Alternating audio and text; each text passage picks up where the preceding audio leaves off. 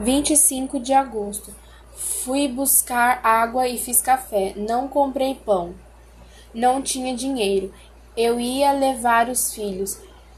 Vi uma menina que ia na aula. Perguntei-lhe se ia ter aula. Disse-me que sim. Eu vesti o José Carlos e o João. Foi do jeito que estavam. Prometi levar-lhe um lanche e saí com a Vera. Não havia papéis na rua porque apareceu outro homem para catar. Achei ferros e metais.